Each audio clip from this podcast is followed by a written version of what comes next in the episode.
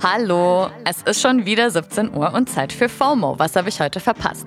Heute ist Freitag, der 24. September 2021. Mein Name ist Dana Sarin und heute geht es um den globalen Klimastreik, das Ende des Kabelsalats und Merkel-Memes.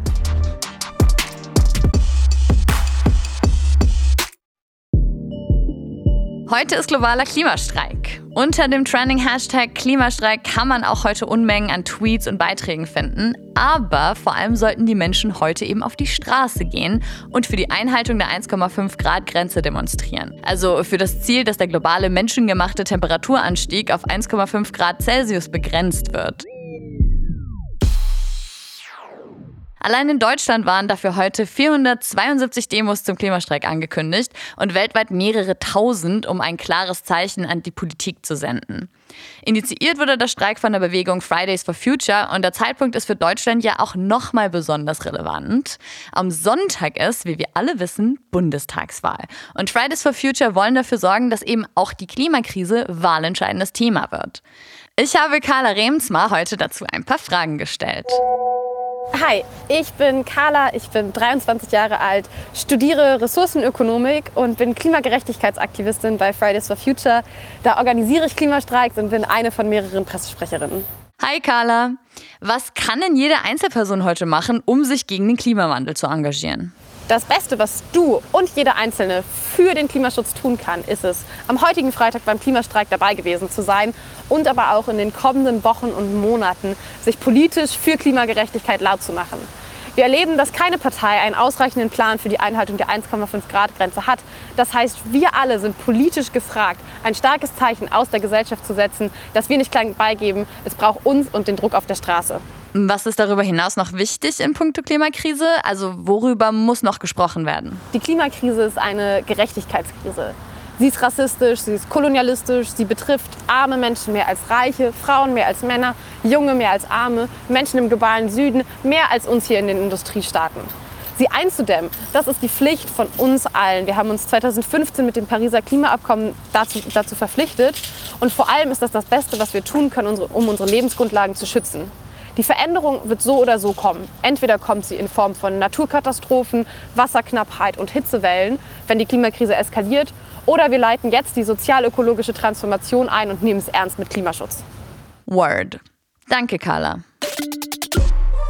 Eine News, die mich fast noch mehr excited hat als die Ankündigung der zweiten Staffel Tiger King, ist, dass bald eventuell ein einheitliches Ladekabel für alle Handys kommt. Nie wieder, hey, sorry, hat jemand vielleicht ein Huawei-Kabel dabei? Nee, nicht USB 2. USB-C.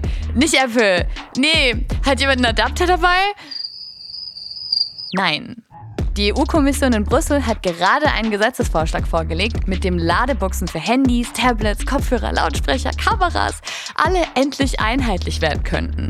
Und damit kann man sich halt wahnsinnig viel Kabelsalat sparen. Man muss sich nicht bei jedem Handyanbietertausch komplett neu ausstatten und passend zum Klimastreik heute ist das Ganze natürlich auch um ein Vielfaches umweltfreundlicher, wenn man sich extrem viel Elektromüll sparen würde. Zu schön, um wahr zu sein, ne?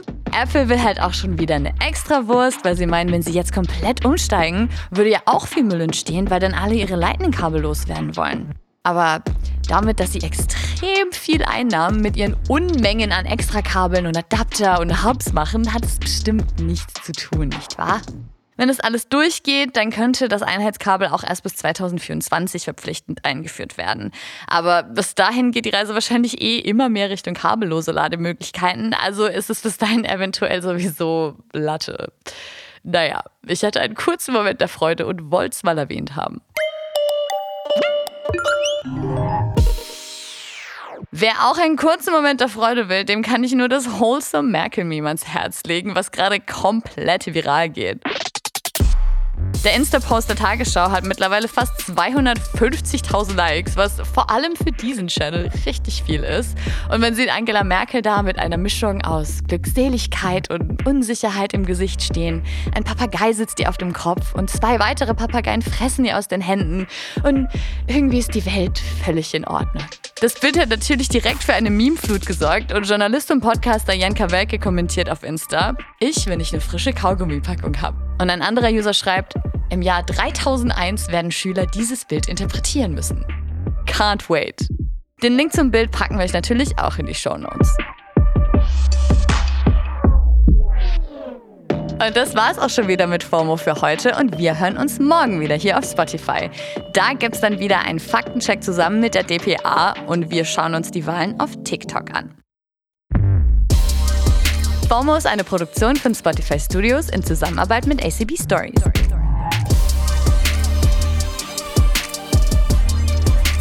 Folgt uns auf Spotify.